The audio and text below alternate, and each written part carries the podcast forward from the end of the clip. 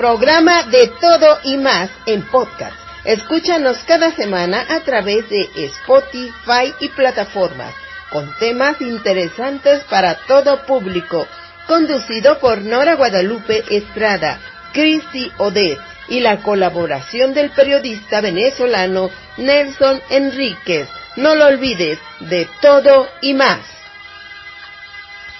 Sean bienvenidos a este subprograma de cada semana de todo y más en podcast. Yo soy Nora Guadalupe Estrada y hoy les hablaré de la actriz un poco olvidada, Pituca de Foronda.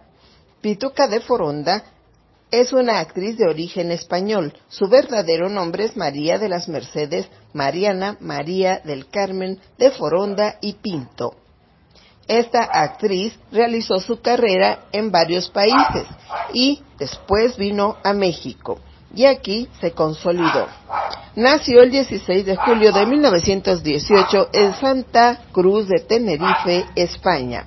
La madre de Pituca de Foronda fue la escritora, dramaturga y poetisa Mercedes Pinto, de quien heredó el talento en las artes.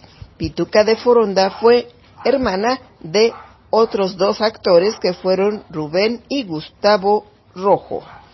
Pituca de Foronda inició su carrera artística en la compañía de teatro fundada y dirigida por su madre. Esta compañía se llamaba Arte Moderno. En esta debutó Pituca de Foronda en la obra El sueño de Kiki. Después, Pituca de Foronda participó en varias películas primero en Cuba, en la primera cinta sonora llamada La Serpiente Roja.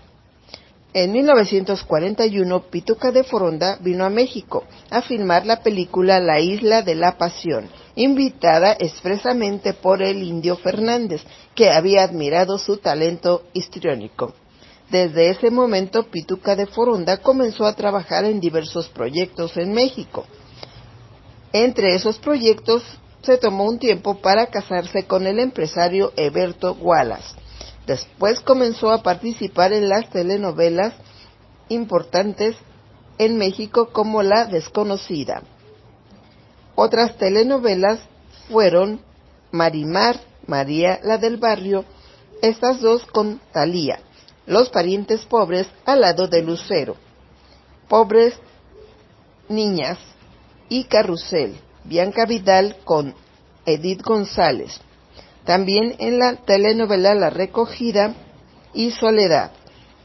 En cine trabajó en las películas Los que no deben nacer, Sinfonía de una vida, Museo del Crimen, Los Tres Mosqueteros, Dos Criados Malcriados, al lado de Viruta y Capulina, entre muchísimos títulos de películas más.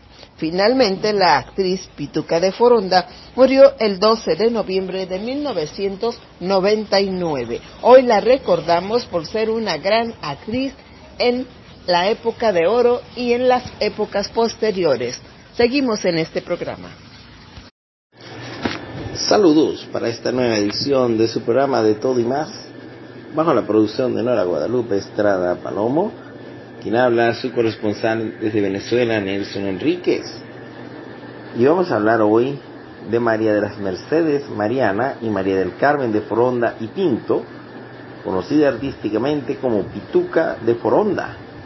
Nace en Santa Cruz de Tenerife, Islas Canarias, 16 de julio de 1918 y muere en la Ciudad de México el 12 de noviembre de 1999. Fue una actriz reconocida por sus papeles en telenovelas y películas. Su padre fueron la dramaturga, escritora y poetisa Mercedes Pinto y Juan Francisco de Foronda y Cubillas, quien era capitán de la Marina Mercante de España y profesor de la Escuela de Náutica de Canarias. Fue en la ciudad de Montevideo, Uruguay, donde se estableció la familia y allí recibió Pituca gran parte de su formación en la interpretación, especialmente en el teatro pero fue en Paraguay donde su madre, Mercedes Pinto, fundó la compañía de teatro de arte moderno, dirigida por ella misma, en la que Pituca de Foronda inició su carrera como actriz en la obra El sueño de Kiki. Pituca también actuó en el teatro y la televisión, por lo cual participó en 12 telenovelas. Su primer trabajo en televisión fue en 1963 en la telenovela La Desconocida. También actuó en las telenovelas Marimar del año 1994 como la tía Esperanza y en María de la, del Barrio en 1996 como la señora Caro, compartiendo créditos con la actriz y cantante Thalía, Ricardo Blume, Irán Eury y Meche Barba. Su madre murió en 1976 y su hermano, el actor Rubén Rojo, falleció el 30 de marzo de 1993.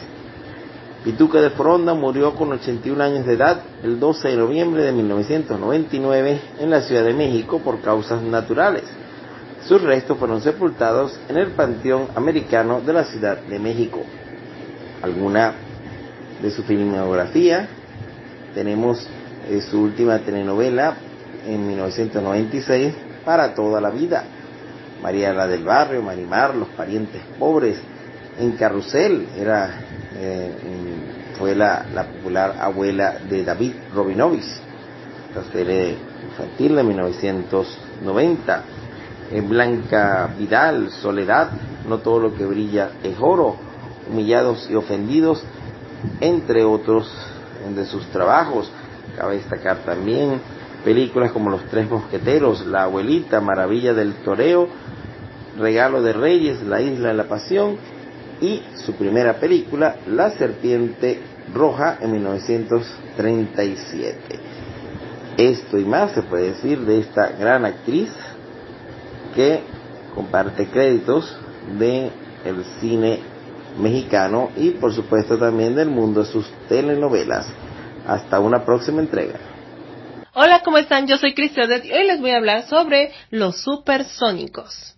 Bueno, Los Supersónicos o The Jetsons es un programa de televisión de los años 60 que se estrenó durante la carrera espacial entre los Estados Unidos y la Unión Soviética. Además, son uno de los programas televisivos que aunque siga pasando el tiempo, aún nos siguen divirtiendo y se siguen retransmitiendo.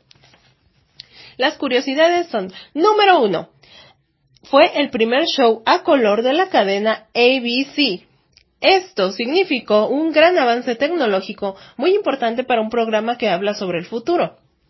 Número 2.